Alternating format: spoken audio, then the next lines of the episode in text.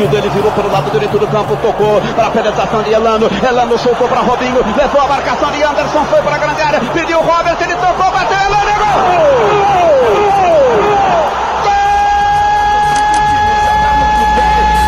do caminho sem perder o estilo. Santos é eterno, Santos é de pai pra filho. Yeah, ah, litoral sorrindo, cidade grita gol, ouvir daqui.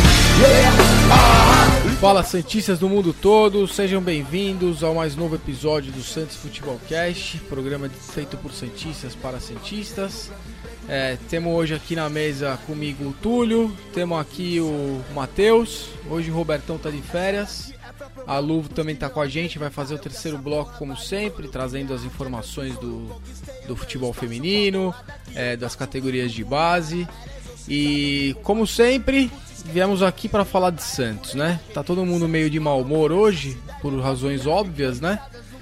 Mas, é, eu acho que o, o, o lema deve ser vamos seguir em frente, né? Segue o jogo que tem muita coisa ainda pra frente, mas a gente tem que falar do último jogo, temos que conversar dessa derrota aí do Santos pro Cruzeiro lá em Minas, um jogo estranho com coisas estranhas acontecendo desde o primeiro minuto. Mas faz parte. O campeonato é longo, é normal a gente ter oscilação e a gordurinha que a gente criou foi para isso, né? Para num momento como esse a gente ter tempo ainda para reagrupar e seguir em frente o trabalho. É... Fala aí, Tulhão, tudo bem, cara? Bem-vindo. Fala aí, Nação Santista. É... Final de semana triste, um jogo ruim, uma derrota, mas faz parte, segue o jogo, sinal amarelo ligado. E a felicidade do meu final de semana ficou pela torcida que representou. Tem alguns vídeos aí no, no final do jogo, a torcida gritando a plenos pulmões, mesmo com o Santos perdendo de 2 a 0 e somos líderes, somos líderes e dependemos só da gente. Então vamos que vamos. Isso aí. E aí, Matheus, tudo bem? Fala rapaziada, peixada, moçada, tudo bom com vocês? É nóis, Rod. É, tá bem, né, cara? Pela liderança tal.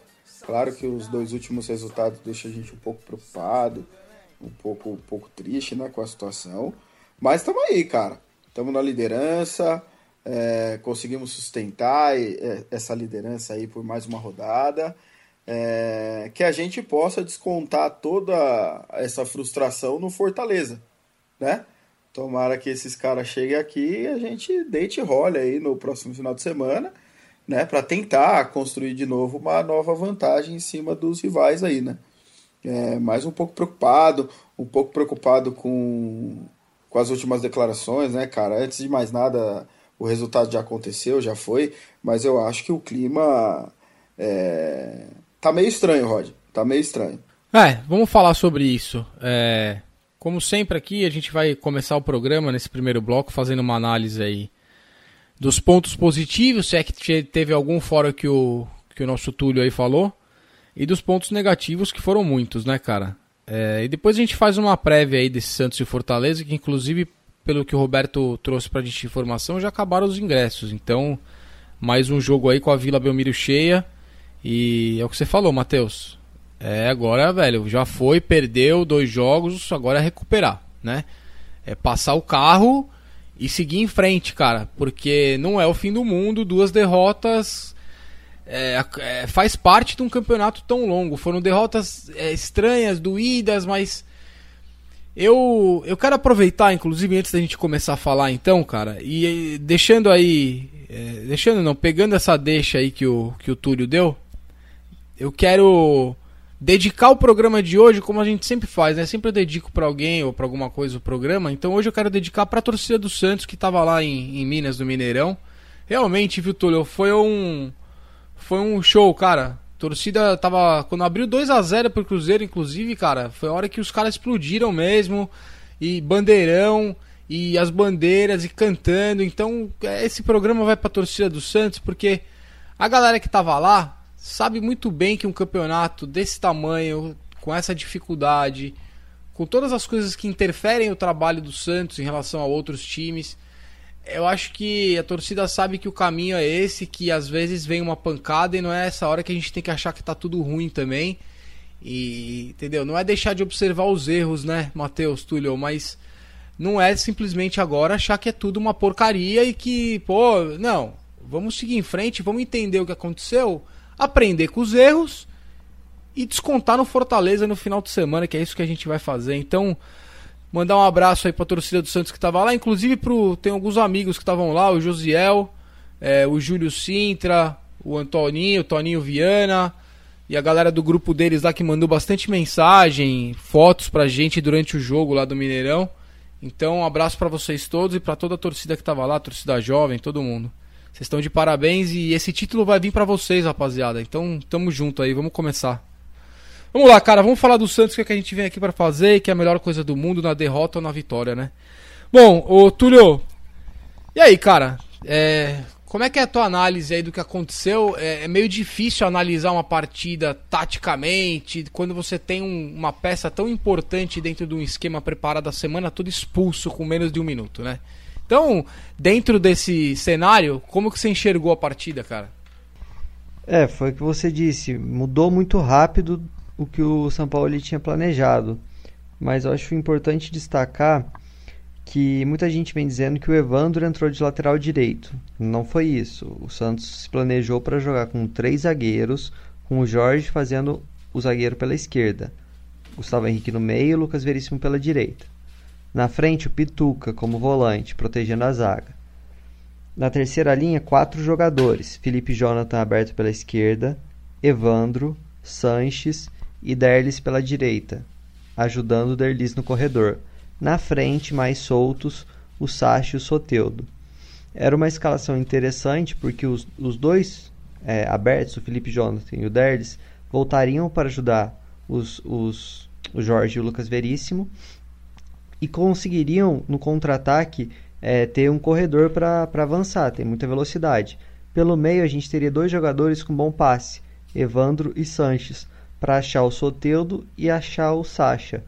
Então era uma escalação interessante. Mas a partir dos 5 minutos, quando a gente perde o Gustavo Henrique, tudo isso se desmonta. O São Paulo ele tinha duas opções: colocar o Pará para recompor essa linha de 3 ou colocar o Luiz Felipe.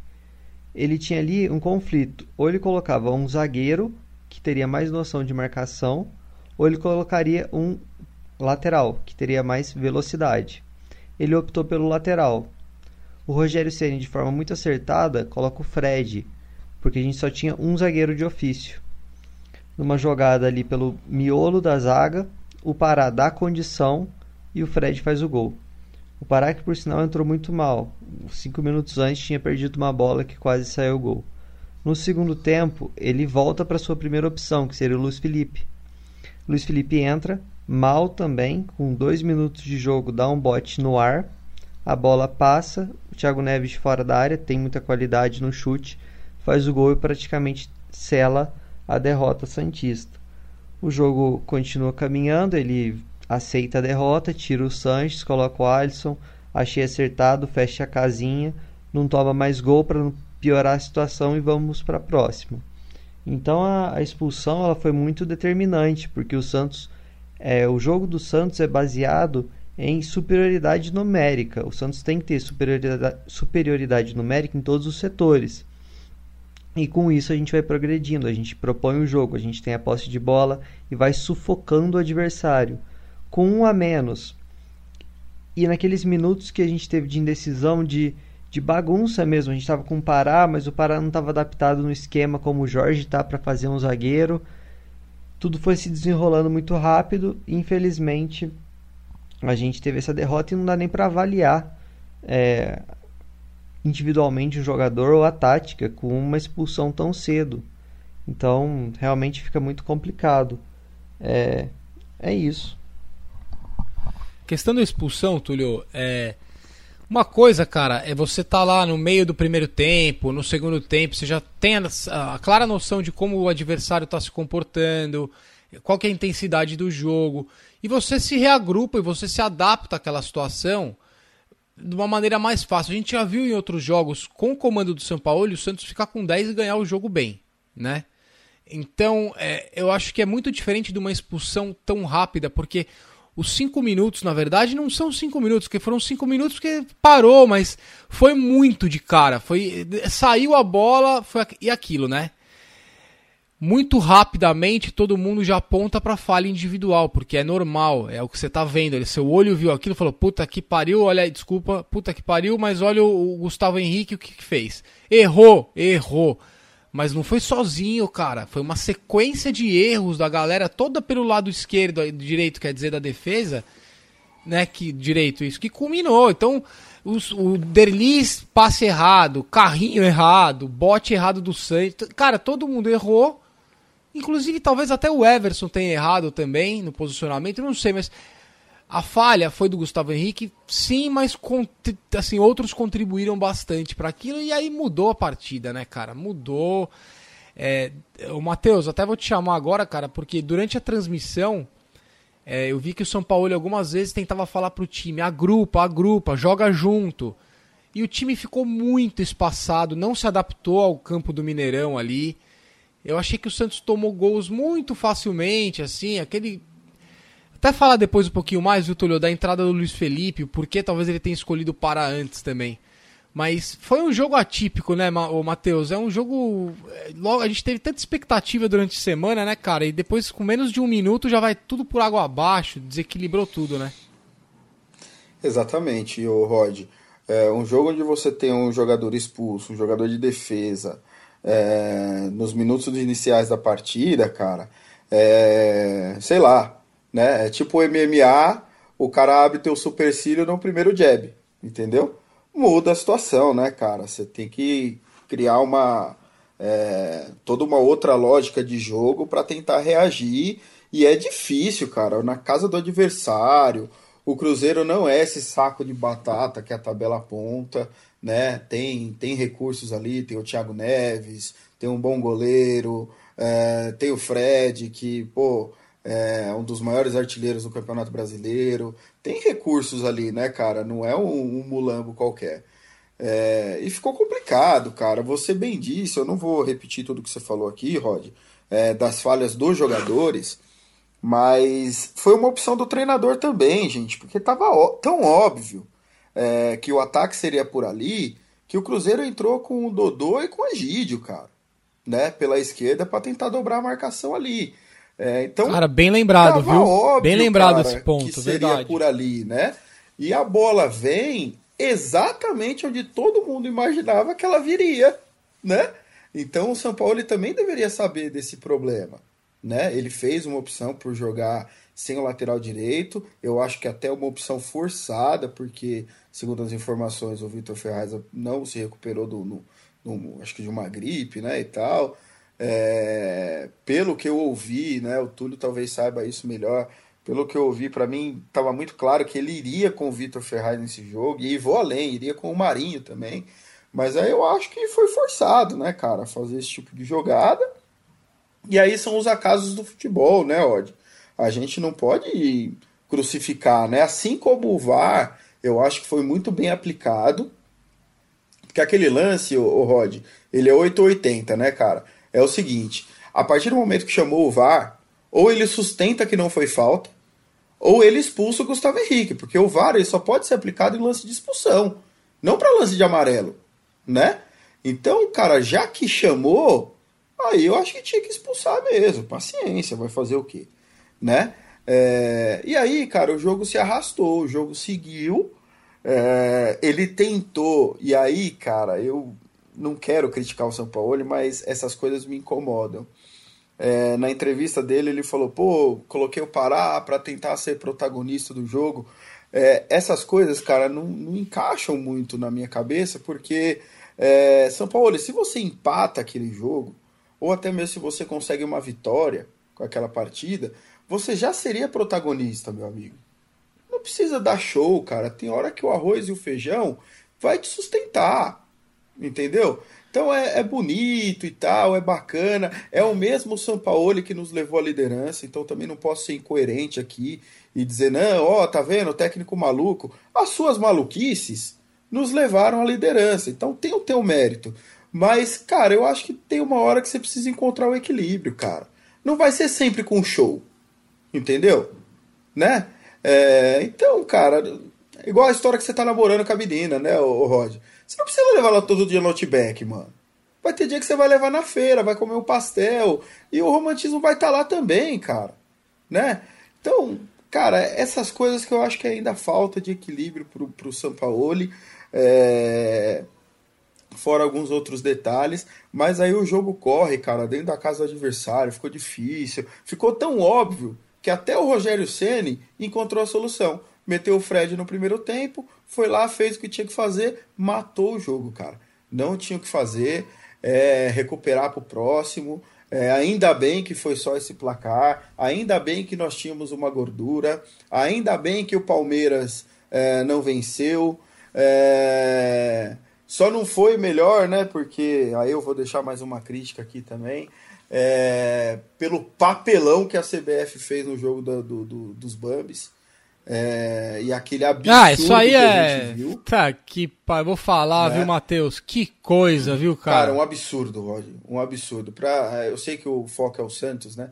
Mas aquilo que a gente viu ontem Não, mas isso aí, isso aí, isso aí é, cara, porque isso aí é respinga no Santos, né, cara? Querendo ou não, tá todo mundo disputando a ponta da tabela ali. Um dos maiores Aquele... absurdos que eu vi, Rod. Equivalente ah, a 95, isso aí é... Sim, a 2005, 2005 equivalente é, a certeza. todas essas coisas, cara, que a gente viu.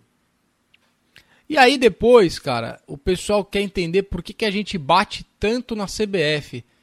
É, é por esse motivo, porque é uma, é, os caras são donos do futebol brasileiro e eles tentam direcionar pro jeito que eles querem, pro jeito que o patrocinador quer, pro jeito que a, a empresa que, que transmite quer. É, olha, Matheus, não dá pra não marcar um pênalti daquele, meu irmão. Desculpa, velho. É só se o cara tá mal intencionado, né? Não tem outra. Ah, e vamos lá, né, Mas... né, Rod? Antigamente, por exemplo, como a gente falou 2005, a gente falou é, é, 95 e tal, você tinha o álibi do cara virar e dizer assim: olha, eu não vi. É, agora não dá, agora, né, Agora, bichão, peraí, você não chamou o VAR? Ah, não, é, mas esse, é, então, mas pera, sabe o que, que é isso, Matheus? Isso é o nível da cara de pau dos comandantes do futebol brasileiro. Os caras fazem na cara mesmo e querem que você se dane. Não gostou, o problema é de vocês. É mais ou menos assim que eles pensam, um entendeu? absurdo, mas, cara. E não tem nada a ver com o Ceará, lá, né? hein, gente? Nada a ver. Nada a ver nada com o Ceará. Ontem, se fosse o Barcelona jogando com São Paulo, eles iam operar. Isso é, foi o que então, aconteceu é ontem.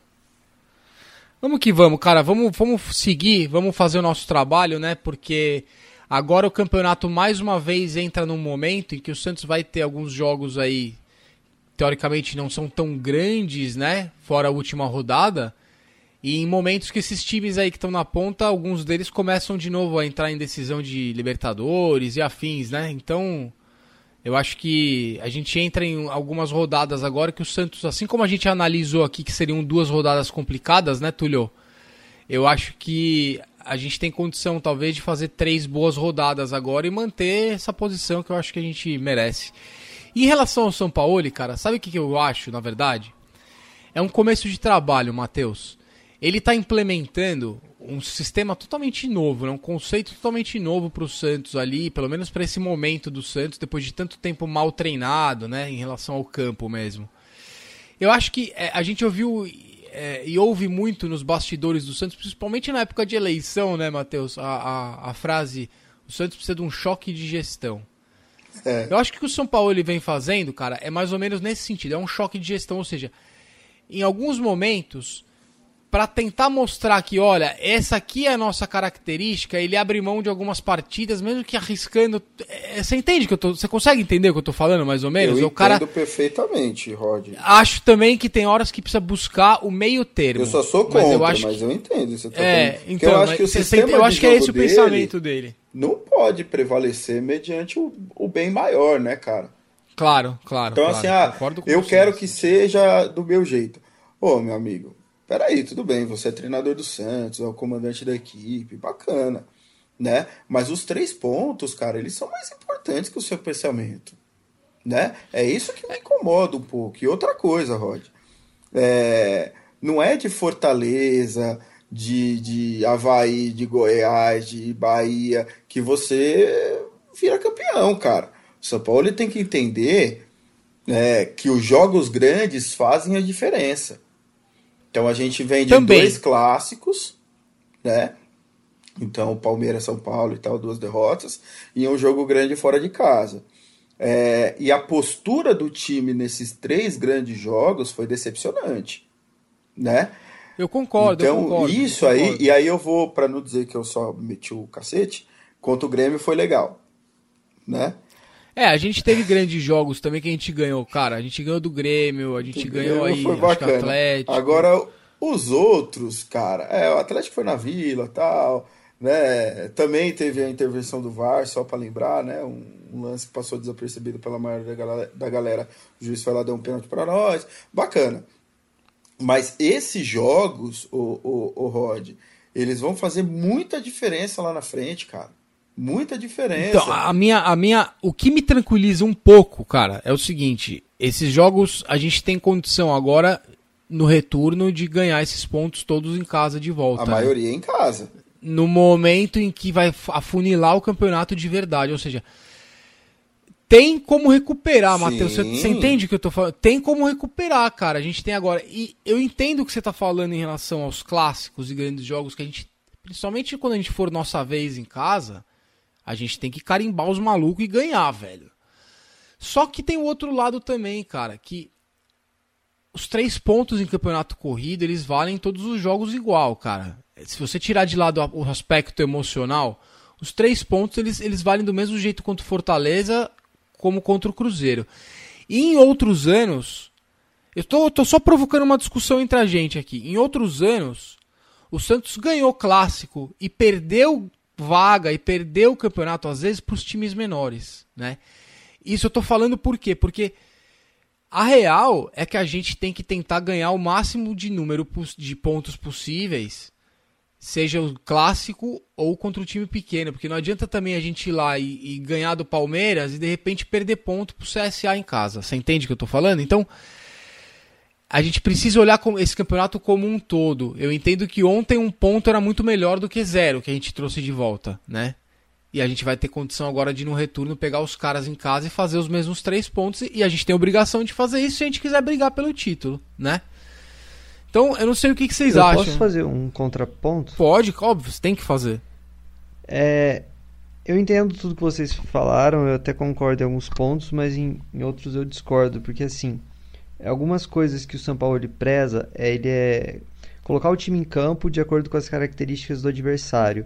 E isso deu certo várias vezes. Deu certo contra o Grêmio fora de casa, que a gente fez uma linha de 5.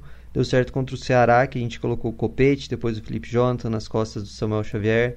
Deu certo contra o Bahia, que a gente usou a transição, né? É, in- interrompeu a transição do Bahia. Deu certo contra o Botafogo, mesmo com o Lucas Veríssimo expulso. Ele faz uma alteração, a gente conseguiu ganhar com um a menos.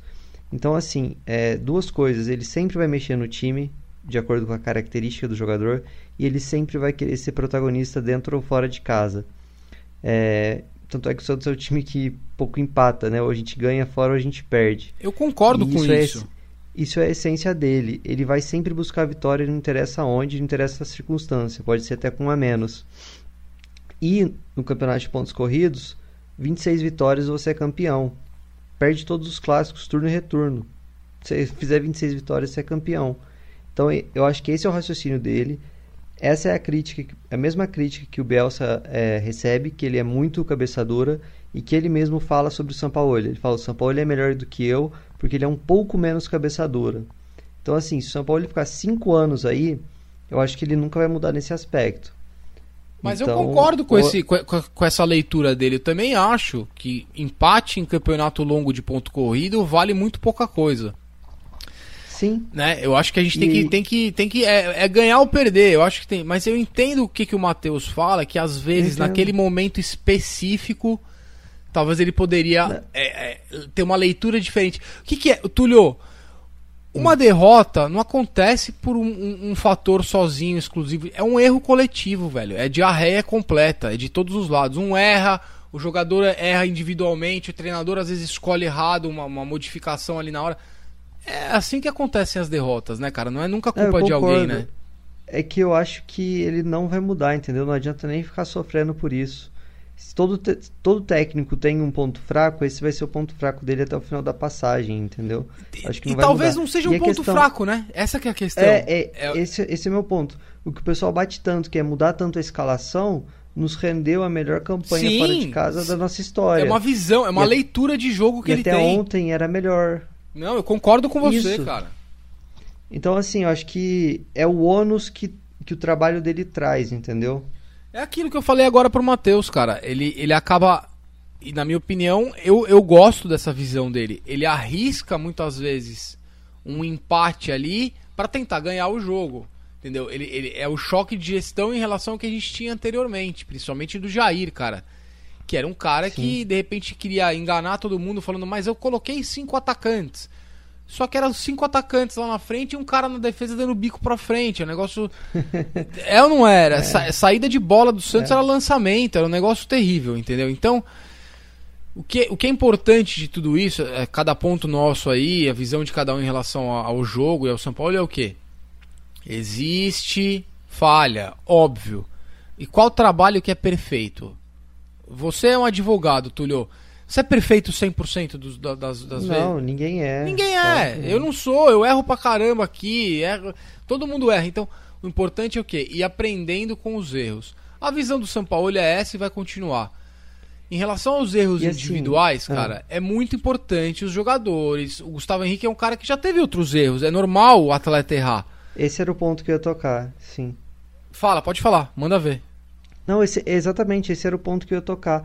Contra o Palmeiras foi um jogo deplorável de todo mundo e aquele jogo merece muitas críticas. Contra o São Paulo a gente teve uma falha do Aguilar individual que praticamente entregou o jogo, duas falhas sequenciais, né? E agora o Gustavo Henrique também com um minuto praticamente selou a nossa derrota, ficou muito difícil. Então erros individuais fora de casa custam muito, principalmente fora de casa. Agora é, complementa aí o que você ia falar do Gustavo, foi mal. Não, é isso, cara. Eu acho que o, o Gustavo é. O, é, aqui, ó. O Edu também colocou que o Veríssimo também tava fora. E o Veríssimo, pra mim, é o cara que hoje, junto com o Aguilar. Contra o Botafogo. É. Entendeu? É o cara que junto com o Aguilar seria. É pra mim a, a dupla titular, entendeu? Agora o Gustavo, eu gosto do futebol dele, ele tá num momento complicado aí de renovação de contrato, a gente sabe tudo isso. Ele fez um desabafo hoje, cara, que de repente eu acho que talvez seja reflexo da geração dele. Gustavo é um cara novo, é uma é molecada, assim como a molecada mais jovem. Os jogadores mais jovens também têm muito acesso a, a essa questão da mídia social. De repente fica lendo comentário. E realmente, cara, ontem uma, uma parte da torcida teve uma reação, parecia um apocalipse, Tulio. E aí devem ter entrado na mídia do cara e cornetado a valer e tal. E aí o Gustavo falou, ah, porque quando a gente ganha ninguém elogia, e quando vem a derrota todo mundo critica. E Não é verdade, né, Tulio? O Gustavo Henrique é um cara que vem sendo muito elogiado por todo mundo. É, não é- Tem o carinho da é, torcida. tem o carinho da torcida, todo Capitão. mundo. É, então eu acho que de repente talvez tenha sido no calor do momento ali. Mas eu não concordo com esse post dele aí. Não sei se vocês viram, mas não sei se. Matheus, você viu o post? Eu não, não acho que o Gustavo Henrique é um cara perseguido pela torcida, não, cara. Eu acho que essa narrativa aí tá errada, velho. Cara, eu vi o post sim, e o pior, tem gente que vai acreditar, né? É, porque, cara, absurdo, né, o, Rod? O cara tá nesse embrólio de renovação. Ele é um menino na da vila, nasceu como um menino da vila, mas não é mais um menino, né?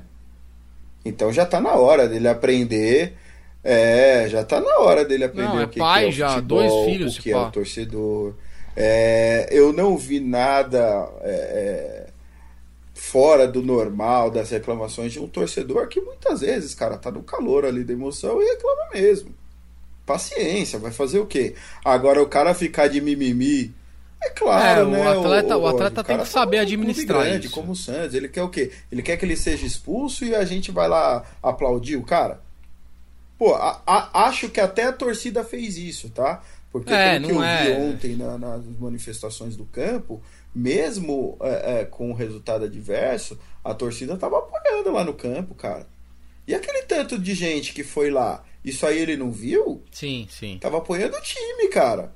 Mas não vai ficar gri- gritando lá, Gustavo. É, Gustavo, então, é Gustavo. aquilo. Ô, Entra, Gustavo, é você quer o quê, cara? Acho, de novo, não foi um erro individual, acho que foi um erro coletivo. É, ele pagou pelo erro, né? Porque é o último cara que tá lá, paciência, vai fazer o quê? Ele que vai pagar pelo erro. É, não vi nenhum absurdo, acho que foi um carrinho. Zagueiro mesmo, cara, chegou ali, tem que fazer aquilo ali. Deu errado, foi expulso. paciência. Não vi um erro tão clamoroso assim por parte dele. É... Mas também ficar de mimimi, não, né? Já tá veinho barbado já. Realmente, não precisa. É, não precisava essa coisa. E assim como eu falei na, na semana passada, cara, e até a gente vai falar depois do segundo bloco sobre essa notícia que o Roberto trouxe, todo mundo tá ciente aí. É, em relação ao Geomota, eu espero que esse post dele não tenha nenhum é, nenhuma narrativa encomendada por trás, se é que vocês me entendem. É um momento de renovação de contrato. Não adianta, espero que o Gustavo não comece a pegar a chapéu em ovo para justificar se ele quer sair ou não, entendeu? Não precisa disso. Pelo contrário, ninguém não cola essa, essa. Ele precisa saber pelo menos diferenciar se ele tomou umas cornetadas de da torcida como um todo e de meia dúzia que tá cornetando ele, entendeu? Aí fala especificamente para essa galera e não pra torcida como um todo, porque é o que o Matheus falou. E a galera que tava lá no Mineirão, viajou horas e horas. É, aquilo ali representa a torcida do Santos e tava apoiando, e é isso que vai fazer até o final do campeonato, tenho certeza, até por isso que já esgotou o ingresso pro próximo jogo.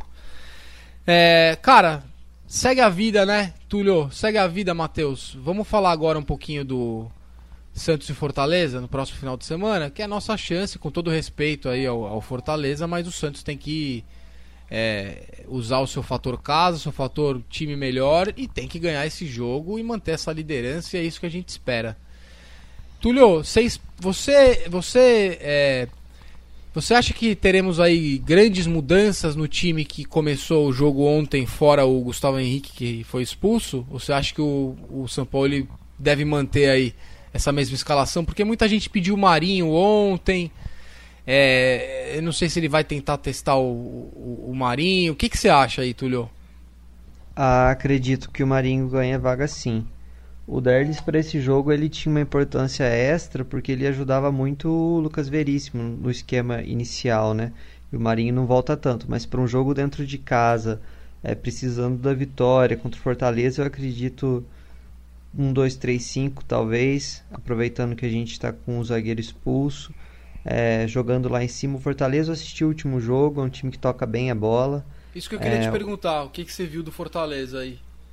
É um time que toca bem a bola, é, era treinado pelo Rogério Ceni, é num esquema parecido com o que o Santos joga, que é ter a posse e ter dois pontas bem ofensivos. Claro, com qualidade técnica menor. Então vai ser uma disputa interessante pela bola mas que eu acho que ele vai querer povoar o meio justamente para ganhar essa posse e aí colocar dois pontas bem ofensivos, Marinho e Soteudo. É um jogo que a gente tem que começar sufocando e de preferência já sair um gol logo de cara, porque caso o gol demore a sair, eu acredito que a torcida, o time, tudo, todo mundo vai começar a ficar ansioso e pode prejudicar. Mas eu acho que o segredo para vencer o Fortaleza é esse ganhar a posse de bola e para isso ganhar o meio de campo. Tá, é, eu até ia falar isso para vocês. É, nenhum, nenhuma equipe, nenhum time de futebol, né, na minha opinião, é, não acho que o futebol brasileiro tenha um nível altíssimo de jogo. Pelo contrário, né, eu acho que o futebol aqui, infelizmente, é nivelado por baixo por motivos estruturais e de comando. Mas dentro do cenário que a gente encontra hoje no futebol brasileiro, né? Eu acho que é muito importante a gente entender que um time não chega à liderança num campeonato como esse à toa, né, Tulio? Então, é, a galera não pode comprar essa ideia que normalmente a, a mídia tradicional e a imprensa maior ela tenta jogar na cabeça da galera, porque se comprar isso daí, vocês vão entrar na, na, na, linha apocalipse, né? E não é, acho que não é isso que o torcedor do Santos está acostumado, né? Historicamente. Ter que entrar na, na, no desespero com duas derrotas. Vamos lembrar, a molecada mais nova, YouTube tá aí para isso. Vê como é que foi o campeonato de 2004, né, Matheus? Acho que é um campeonato muito interessante pra gente analisar como é um campeonato quando você tem tudo contra. E mesmo assim você mantém a calma e consegue, nem que for na penúltima rodada, buscar um campeonato brasileiro de pontos corridos. Então, torcedor Santista que está escutando a gente, rapaziada, vamos na manha, cara. Não precisa essa super reação por conta de duas derrotas aí, fora de casa, os dois jogos com detalhes fora extra-campo que acho que influenciaram até na performance dos times que jogaram contra a gente. Teve muita falha individual. Essa não é a média. A média é o Santos tá lá na liderança, né? Então, se demorar para sair o gol, espero que a galera que esteja lá tenha a maturidade para entender que o quê? Olha o que a torcida fez lá no Mineirão quando tava 2 a 0 pro time adversário.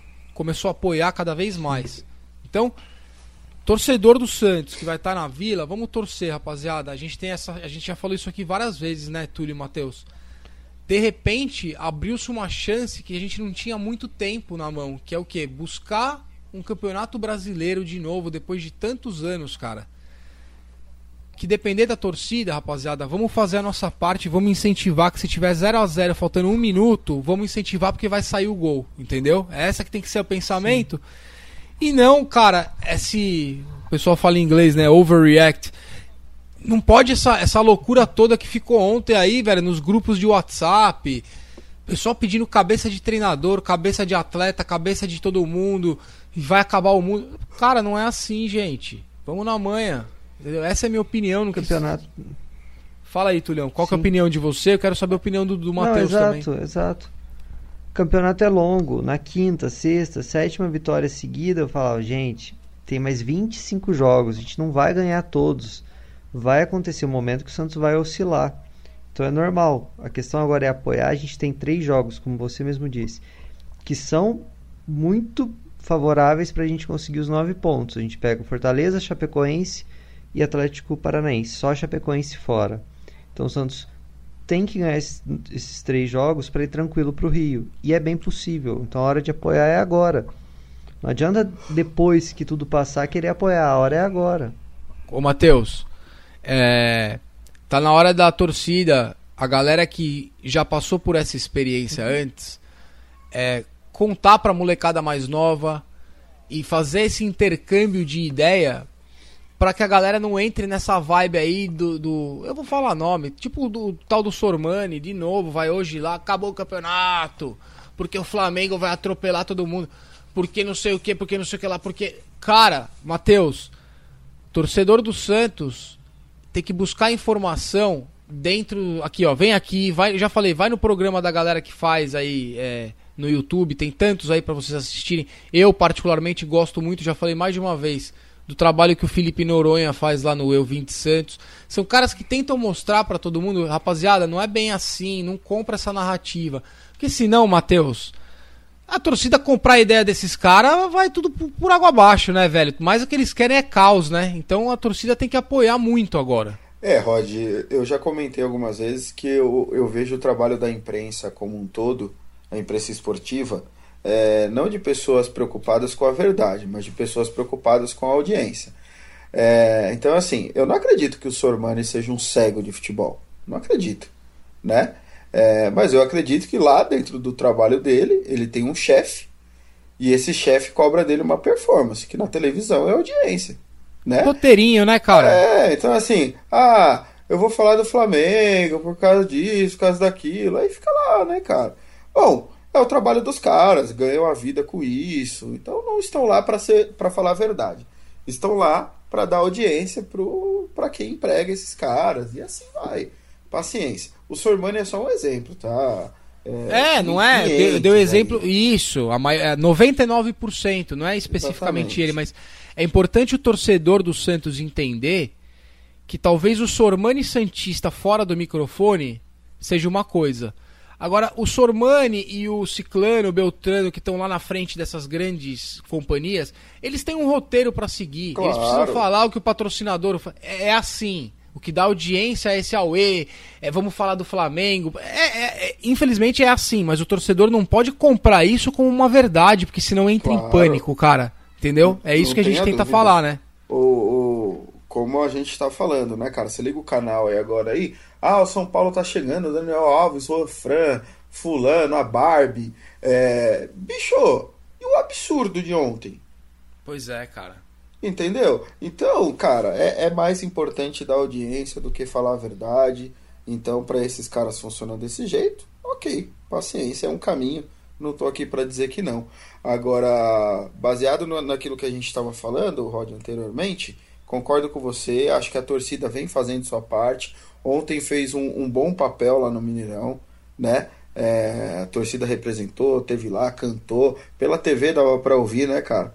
Animal, porra. Então fez um trabalho cara. bacana, já esgotou os ingressos para o próximo jogo, é, perfeito e dá uma estrelinha para a diretoria aí que passou a vender o, o, ingresso de forma antecipada, até porque seria o seguinte, né, Rod? Você imagina, depois de duas derrotas, eu acho que a procura de ingresso seria um pouco menor. Como vendeu antes, bacana, já vendeu tudo, acabou e bacana, não fica aquele clima de velório, né? Ah, vou comprar ingresso depois da derrota tal. Então a diretoria também tem mérito nisso aí, né? Agora, é... voltando ao que a gente estava falando, o... os integrantes do clube também, Rod, é... precisam ter essa consciência, né?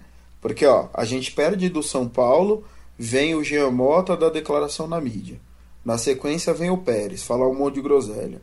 É... agora, depois dessa derrota, vem o Gustavo Henrique com essa declaração aí. É, então o torcedor precisa abraçar, mas quem tá lá também precisa, né, Rod? Com certeza, Não cara. Precisa isso ficar ninguém criando polêmica, cara, nesse momento. É, e tu... Cara, quer um exemplo? Faz igual o porco.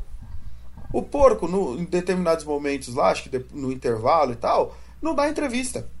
Você não tem. É, é, condições psicológicas de dar entrevista? Não dá. Acho que o Filipão falou que não fala depois de vitória, né? É, que bom, né? Porque tá falando pra caramba agora também, não ganha mais. É, mas enfim, se você não tem, cara, condições de dar entrevista, não vai lá. Simples, fecha lá, faz igual aqueles caras lá que tá em crise. Ah, não dou mais entrevista. Acabou, cara. Né? Cara, não goste, precisa goste ficar ou não. criando essa, essa bagaça aí. Fala, Tulio. Não, salvo engano, lá é só o Bruno Henrique, o volante, que dá entrevista pós-jogo que eles não ganharam. Então, um cara que fala bem. Aí, ó, põe só o Vitor Ferraz pronto. É, pra dar é. entrevista. Porque, ó, gostem ou não, eu particularmente não gosto nem um pouco do, do, que, o, do que o Filipão enxerga de futebol. Eu não gosto. Mas goste ou não, Alando, ele é malaco velho, né, cara? Ele não é bobo, ele sabe tudo de futebol, sabe tudo de atleta. Ele sabe que tem horas tem que vetar, não vai falar que senão vai ser multado, entendeu? Então, é, mas é, é aquilo que eu falei, cara. É uma característica de atleta mais novo também, essa questão da mídia social. E é muito importante que todos eles saibam que mídia social é coisa séria e precisa. Tem hora que tá, tá nervoso, taca o celular na parede. Eles são tudo rico, cara. Compra outro depois, mas não, não posta nada, porque vai sair coisa que depois, mesmo que você apague, ou não era aquilo, vai ter que se explicar. E um momento ali de desequilíbrio, você causa um tumulto no elenco inteiro, né? Então eu concordo com o Matheus, tem que todo mundo se abraçar agora, por quê? Não se ganha campeonato se todo mundo não tiver na mesma sintonia. É ou não é, Matheus? Sim. Põe o Soteudo, mano, pra dar entrevista. Ninguém vai entender nada e tal. Tá tudo certo. Vai nem mano. conseguir ver porque não chega na É, câmera, mano. Não, não vamos ver, não vamos ouvir e tá tudo certo. Cumpre o, o protocolo. E ó, e para terminar, eu quero deixar uma para terminar esse bloco e a gente passa para as notícias que o Robertão trouxe pra gente aí. Eu quero deixar aqui com vocês, pra torcida do Santos, pra quem tá escutando a gente, um dado importante que o Túlio passou aqui. Então vamos lá, rapaziada. Uma coisa é o cenário e a narrativa mostrada pela, pelos canais tradicionais. Outra coisa é a realidade, na minha opinião, né? E a realidade está muito dentro disso que o, que o Túlio mandou aqui. Então vamos lá. Apesar das derrotas, Matheus, o Santos segue como visitante mais indigesto do Brasileirão. Então segue lá o, re- o ranking. O Santos tem 13 pontos conquistados fora de casa. Palmeiras também tem 13, empatado. São Paulo 11 e o Flamengo tem só 9, né? E venceu dois jogos que contabilizam fora de casa, que foi em Brasília. Então assim, torcedor do Santos, mesmo os grandes clubes poderosos conclamados pela mídia que vão que são imbatíveis, a gente já viu que que perde. E o Santos com erros é o visitante mais indigesto, ou seja, o trabalho está sendo bem feito, vamos seguir. Nem o time do Pelé ganhou todos os jogos, nem todos os campeonatos. Então, não é esse time que vai ganhar todos os jogos. O que a gente vai fazer é o quê? Ganhar a maioria que a gente vai bater campeão. Fala aí, Tulio.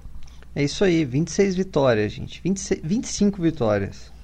A gente não precisa ganhar isso todos, aí. 25. Vamos lá, rapaziada, vamos fazer nossa parte, vamos torcer. E eu peço pra molecadinha aí, torcedor do Santos, mais jovem, que só pegou a o leite com pera da época do Neymar e Libertadores. Rapaziada, durante o jogo do Santos, pensamento positivo, vamos torcer, entendeu? Não é porque um jogador foi expulso ou tomou um gol rápido que acabou. O futebol é longo, é, tem jogo, vamos torcer, vamos curtir o Santos, vamos apoiar. Se tiver que criticar, depois critica, todo mundo tem direito. Eu não tô querendo ensinar ninguém a torcer, viu, Matheus e Túlio?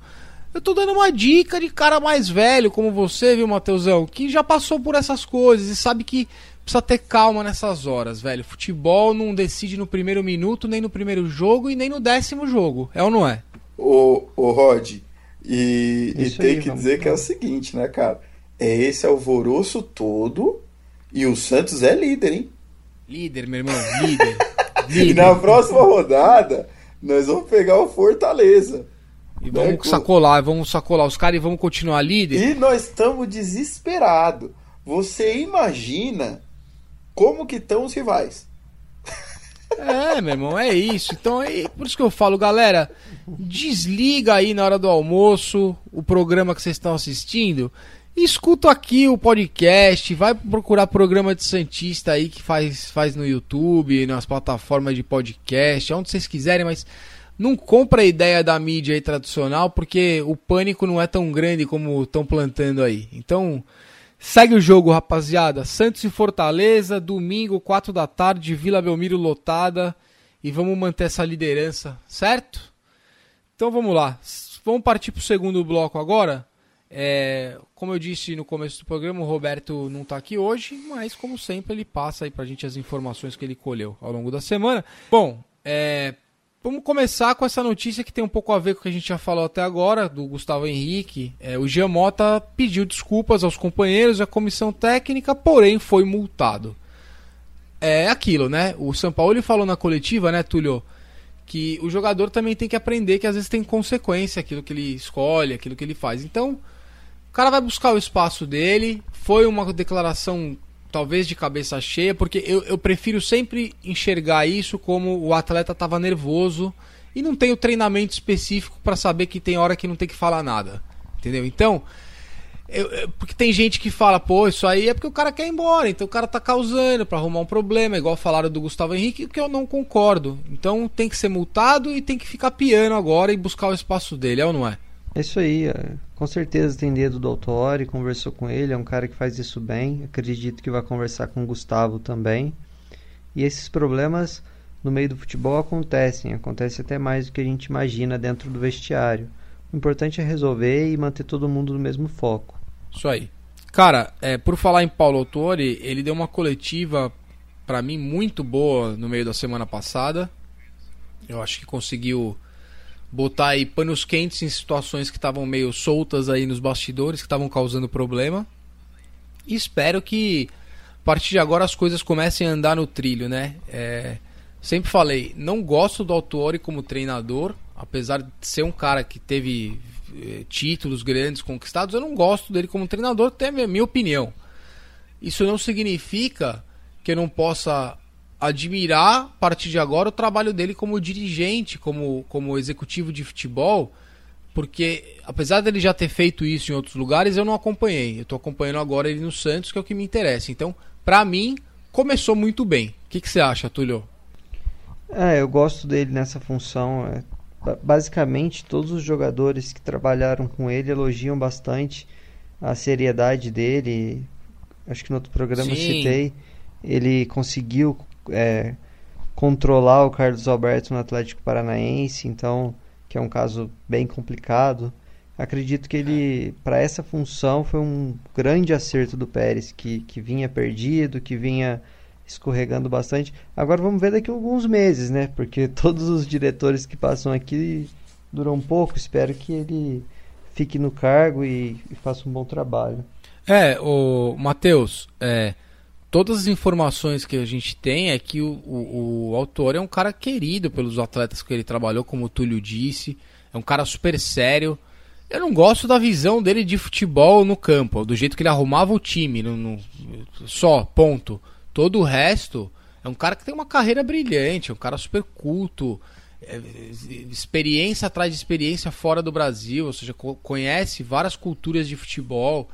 E talvez ele, nessa posição agora, como o Túlio disse, né, Matheus? Se deixarem o cara fazer o trabalho dele não piscar, o cara querer ir embora em três meses, eu acho que tem tudo para ser um, um, negócio muito legal, essa integração, todo esse trabalho que ele vai fazer, né, Matheus? Sem dúvida, a gente torce para isso, né? Ele tem um título com asterisco, vamos lembrar, mas, mas fora isso, a gente torce muito, né, cara? Acho que o, o São Paulo precisava desse respaldo é, para que ele possa focar ali dentro de campo e tudo mais. É, ele tem uma tarefa dificílima, cara, na mão, Paulo Torre, porque não é só o dia a dia do trabalho e tudo mais. Você implementar determinadas ideias é, dentro do Santos Futebol Clube deve ser de uma complexidade absurda. É, então vamos ver, cara, se ele vai. É, capacidade eu acredito que ele tem. É, vamos ver se ele vai ter lastro, né, cara? Saco para aguentar certas coisas lá. A gente torce para isso. A casadinha é interessante. Ainda mais agora com, a, com o retorno do Renato, né, cara? Isso, é, exatamente. Isso blinda bastante o elenco é, para outras coisas. Para que a gente não tenha, Rod, exatamente o que eu acabei de falar no áudio anterior. É, ah, perde pro São Paulo, vem o Geomota, vai lá, fala uma groselha. Aí perde pro Cruzeiro, vai lá o Gustavo Henrique, fala o que tem que falar. Calma, gente, né? É, o elenco tem que estar tá blindado dessas coisas, tem que selecionar melhor quem vai dar entrevista tal. É, nesses momentos, cara, criar mais polêmica é, é o que a gente não quer. Cara, é isso aí. E é o que você falou. Agora o, o, Renatinho voltou, né? O Renato Florencio, mas é o Renatinho. Eu não consigo chamar ele de Renato Florencio, cara. É o Renatinho. O Renatinho voltou, né? Agora ele vai ficar responsável pelo dia a dia ali dos jogadores, viagens, esse contato direto com os atletas, até renovação de contrato, né? Ele vai, vai ajudar. Então ele vai trabalhar ali com, com o Autuori, vai ser o parceiro do Autuori, o Autuori vai ficar mais na parte operacional e o Renatinho cuidando bastante do dia a dia dos atletas. Além do Renatinho voltando, o, o, o Santos agora trouxe, por indicação do próprio Autuori, o profissional William Thomas. É o Tomás, eu não sei, eu acho que é o William Thomas. Ele é um ex, ele é ex-funcionário do Atlético Paranaense, né? É, e é o cara que agora vai trabalhar com análise de desempenho. É, transição, modelo de jogo, protocolo de treinamento, integração dessa, da base com, com o profissional. Então, é, é, é, mais um cara que vem aí para agregar num, num, departamento que a gente falou bastante em outros episódios, né, Túlio? Que é essa questão da análise de jogo, análise dos atletas, muito importante a chegada desse profissional que, inclusive, cara, ele participou do seminário de análise de desempenho promovido pela Federação Paulista. Então, é um cara que eh, com certeza é, tem um know-how muito grande e acho que vem vem para somar, né, cara? Vem para ajudar nesse projeto aí que o Santos pensa para agora e para o futuro, né, Túlio? Exato, exato. É, eu não conheço o trabalho dele em específico, mas o Atlético Paranaense vem nos últimos anos fazendo um trabalho muito bom e ele trabalhou lá nesse período, então a esperança é que ele consiga é, reproduzir a evolução que o Atlético teve lá no Santos e pensar no futuro, né? Planejamento, algo que o Santos vem tentando fazer há muito tempo, mas não consegue. Bom, vamos lá, isso aí. Vamos torcer para eles e que façam todos um trabalho muito bem feito para que a gente chegue nesse conjunto ideal aí e vá buscar não só o título do Campeonato Brasileiro, como anos vitoriosos aí para frente, cara. É, uma felicidade aí para o Jorge, né? É, foi convocado para a seleção brasileira, o Tite convocou ele.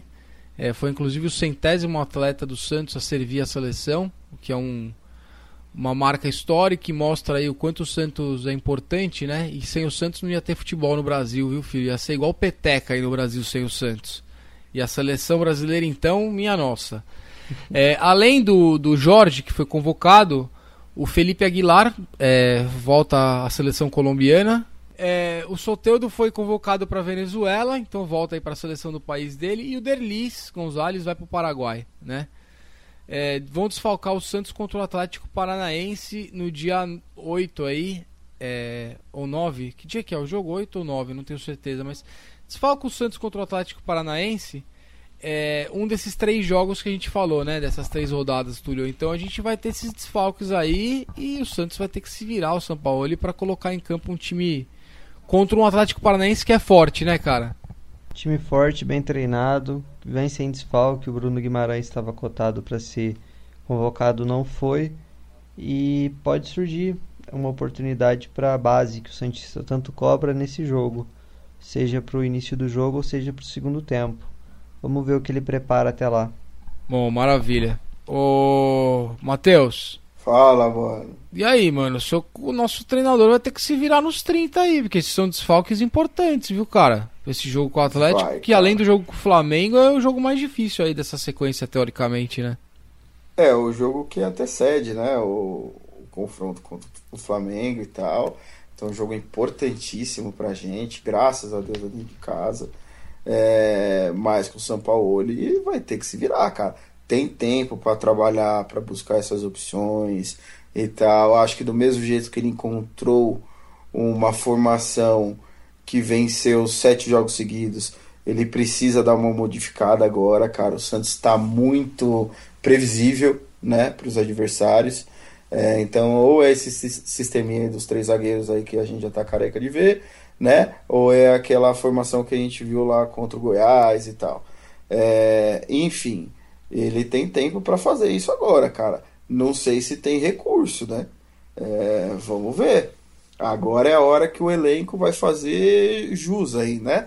Então a gente, cadê o Cueva? Cadê o Uribe? Cadê esses caras agora? É agora que tem que fazer diferença. Foram vai contratados fazer, vai fazer. Isso.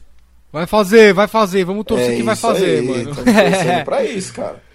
Oh, Chegou o Veluto a... agora, é, no então... banco aí por esses tempos. Chegou o, o Pará. Jesus, né? Nossa esperança é o Pará. É, chegou o Pará. chegou os caras aí, brother. É, tem que fazer jus. Exato. O, o zagueiro lá, esqueci o nome, Lucas, né? Lucas, sei lá, nem leva. Luan, Luan, é, desculpa, Luan. É. Luan. Bom, é, como a gente disse, cara, os ingressos já estão esgotados aí pro jogo contra o Fortaleza e já estão à venda os ingressos pro jogo contra o Atlético Paranaense. Ou seja, mais um jogo que a torcida vai ter que fazer o papel maravilhoso ali para compensar essa, esses desfalques aí, né? Vamos que vamos. Então, acessem aí o Sócio Rei, quem for sócio. E quando abrirem a, a venda para a galera aí que não é sócia, vamos comprar e lotar a vila.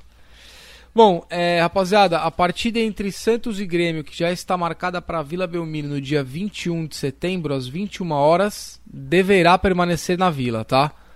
Uh, o desejo era tentar mudar o dia e horário da partida é, do dia 21, sábado às 17 horas ou para o domingo às 16 horas. Seriam as possibilidades. Então eles estão querendo fazer uma alteração aí desse jogo. Vamos aguardar, né? Para os próximos dias se o Santos vai conseguir. É, há também uma expectativa que o Santos e CSA, é, no dia 29 de setembro, ainda não está confirmada essa data, ocorre em São Paulo, com chance de ser confirmado para o Morumbi esse jogo. É, o Paquembu, obviamente, é uma alternativa, é, mas eu acho que talvez dessa vez eles vão tentar fazer essa tentativa aí de Morumbi. É, eles estão tentando para domingo às 11 da manhã. Eu acho que seria uma coisa interessante, cara. Santos na liderança, domingão 11 da manhã, CSA no Morumbi bate o recorde do ano, hein, do Panetone. Não sei o que, que vocês acham. Ah, bate o recorde. Tem que, tem que decidir logo. Inclusive, Santos, decide logo que eu quero ir. Exato, vamos decidir logo aí e botar para vender que nós vamos bater o recorde dos caras lá dentro do Panetone, Matheus. É, bom, Rod, vamos lá, cara. Vamos passar o carro nesses alagoanos aí. É, eu acho que é uma opção interessantíssima jogar no Morumbi. Eu não vejo problema nenhum. É, e é como você falou, cara. Um jogo como esse com certeza estaremos na liderança até lá. É pra lotar, cara. É, cara. E o recorde é nosso já, né? Então a gente vai lá tentar bater o próprio recorde. Não sei se cabe igual cabia ali no 2003. Acho que é o recorde do Morumbi, né? Então a gente. Vamos ver se a gente faz ali perto de novo. Pelo menos bate o recorde dos caras no ano.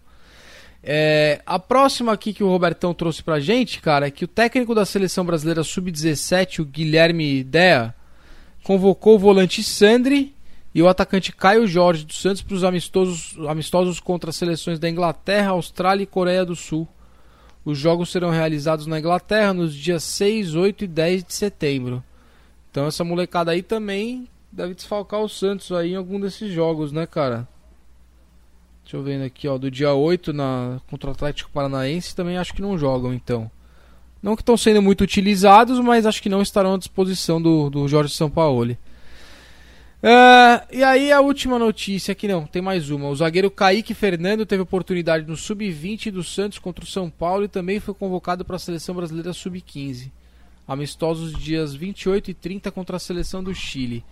Então a molecada da base, como sempre, aí é, servindo a seleção brasileira de, de futebol, seleção da CBF de futebol, por enquanto. Um dia vai mudar isso aí, viu? E cara, eu vou encher o saco até mudar. É, vamos lá. A última, cara, é a seguinte: o Santos emitiu uma nota oficial é, no meio da semana passada, é, tocando no assunto da liberação do atleta Thales do Vasco da Gama, em detrimento à não liberação do Rodrigo, quando foi pedido lá, que o Rodrigo acabou indo embora para o Real Madrid sem se despedir porque a CBF não o liberou de torneio de sei lá da onde que a CBF jogou. É, eu não, cara, eu entendo, realmente, mais uma vez o Santos é prejudicado pela CBF, a gente já sabe disso, mas reesquentar esse assunto nesse momento, eu sei lá, eu, eu não, não, entendi isso, eu achei meio desnecessário. O que, que você achou, Matheus? Nossa, cara. Jesus, pra que foram mexer, cara? Né? É, meu, sei, pra quê? É um assunto que já foi. O moleque tá lá no Real Madrid já, não vai mudar nada. A gente já sabe que a CBF faz isso. Olha, Rod, é, é fato que o, o, o, Santos, a estrutura né, do clube, ela precisa se reaproximar é, o quanto antes da CBF. Né? Então, aquele papinho que a, que a gente via é, na gestão anterior, de que ah, os caras não têm relacionamento nenhum com a CBF, parará, parará, hoje também não tem. Né? É, e hoje talvez tenha até um ranço, né, cara? Uma coisa que é pior ainda e tal. Essa troca de farpas aí não vai levar o Santos a lugar nenhum, cara. É, então isso precisa ser corrigido. Um dos nossos maiores adversários na luta pelo título, ao meu ver, é, é a CBF, né? Por uma série de questões. É, então o Santos precisa se resguardar, cara. Para o presidente da CBF que você vai resolver essa bagaça, né? Então, eu acho que isso exige uma reaproximação mais diplomática é, e mais profissional. Não é com essas indiretas aí que a gente vai corrigir o problema. É, cara, é, não adianta quem está comandando lá, todos os departamentos, do presidente a sei lá mais quem, CG, CD, CV, YZ, você sabe que eu não não é muito meu lado esse aí por enquanto. Eu, não, eu gosto de futebol do campo. Mas é muito interessante que existia essa crítica realmente à última gestão e à penúltima e à anterior. E foi uma das coisas que o pessoal que entrou agora nessa gestão falou muito, que precisava essa reaproximação tal, mas, porra, velho, não teve, né? A gente tá tretado com a Comebol, com aquela pancadaria, aquela rolo todo que deu. Roubaram a gente. Aí e briga no tribunal e tal. Agora estamos aí arrumando briga com a CBF que a gente já sabe que é nosso adversário, mas que nesse momento a gente não precisa brigar. Não adianta agora, né? Não, não é o caso num assunto tão antigo. Então é, é o que você falou, Matheus. Está na hora de fazer um relacionamento bem feito e não comprar guerra nesse momento. Nesse momento a gente tem que ser campeão. O título pesa mais. Com certeza. Depois a gente. Desde que a gente aqui faz. Deixa é. que a é. gente briga com a CBF, cara. Fala aí. A gente, eu no, gosto de brigar. No final a gente põe uma faixinha lá xingando a CBF. Mas faz alguma coisa. Boa, maravilha. Bom, rapaziada, foram essas aí as notícias que o Roberto trouxe pra gente essa semana. E agora a gente vai partir pro terceiro bloco, que a Lu, como sempre aí, toda semana traz pra gente as informações das sereias da Vila e também do futebol de base, os resultados. Tudo bem, Luísa? Seja bem-vinda aí mais, um, mais uma semana ao Santos Futebol Cast. Boa noite, nação Santista. Uma difícil semana, né? Pra gente que perdeu a última partida contra o Cruzeiro, mas Lembramos que não podemos deixar nos abalar, porque as próximas partidas serão dentro de casa. Isso já é um super ponto positivo para nós, que temos sempre a, a vantagem de ter como casa a Vila Belmiro, né? Bom, como de costume, eu tô aqui para trazer notícias boas, falando do feminino, da base. Então vamos lá alegrar um pouquinho a nossa semana, começando com as meninas do Sub-18, que sempre dão show, fizeram mais uma vez um espetáculo de 4 a 0 contra o Flamengo. Três gols da Amanda Gutierrez e um gol da Giovana. Bom, já estamos classificadas para a semifinal e a gente está esperando agora a disputa no grupo H são três equipes disputando a vaga da semifinal para jogar contra as nossas meninas. Eles são Vasco, São Paulo e Iranduba. Então aí, assim que sair a vitoriosa dessa última rodada, a gente já sabe quem vai disputar com a gente a semifinal. No principal feminino também temos uma vitória. Fomos de 2 a 1 contra o Ferroviária, gol da Cláudia Soto e Maria Alves. Bom, se na próxima partida a gente ganha, ganhar ou então empatar no jogo de volta contra o Ferroviária também, a gente já está classificada para a semifinal. Então isso é muito bom, a gente não pode deixar cair o nível.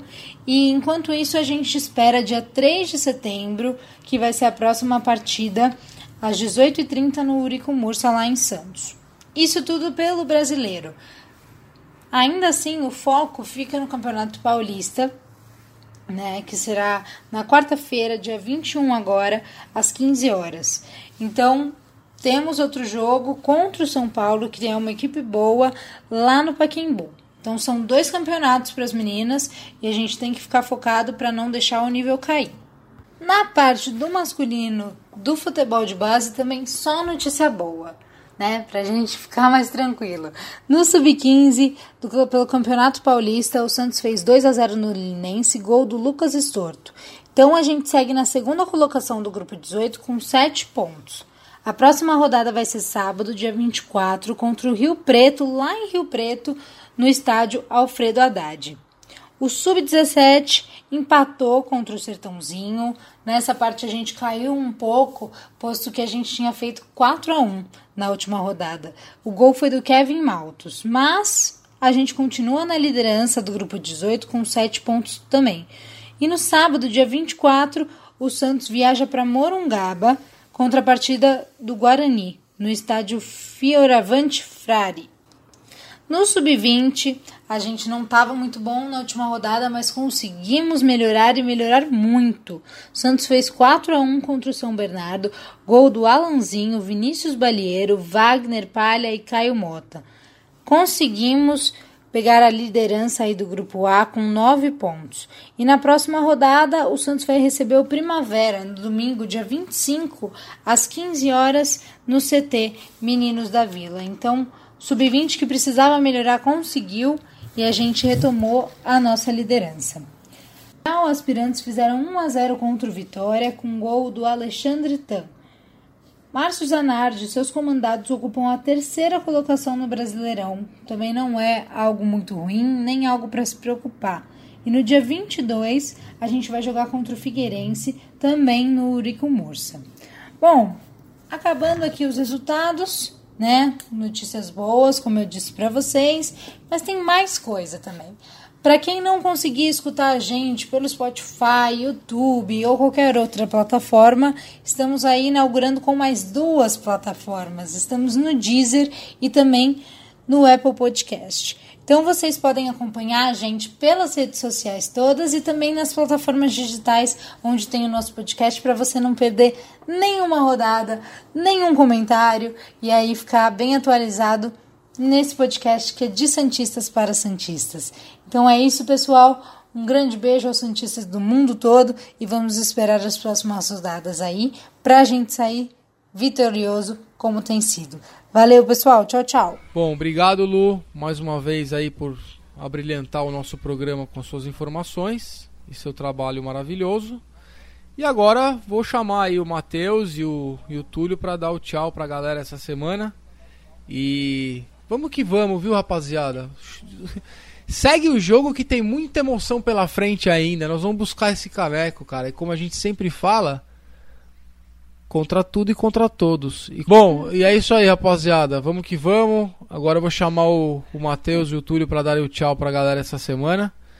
Que tem muita coisa pela frente ainda. Semana que vem tem mais. E vamos ter muita vitória para comentar. E de vez em quando um tropecinho, cara, faz parte. Então, dá seu tchau aí, Túlio. É isso aí, galera. O Santos já tropeçou, já foi, o jogo já passou. Domingo a gente se reabilita e segue, segue fazendo uma boa campanha. E o que eu vou deixar de recado é o seguinte: acreditem no Santos igual a torcida acreditou em 2004.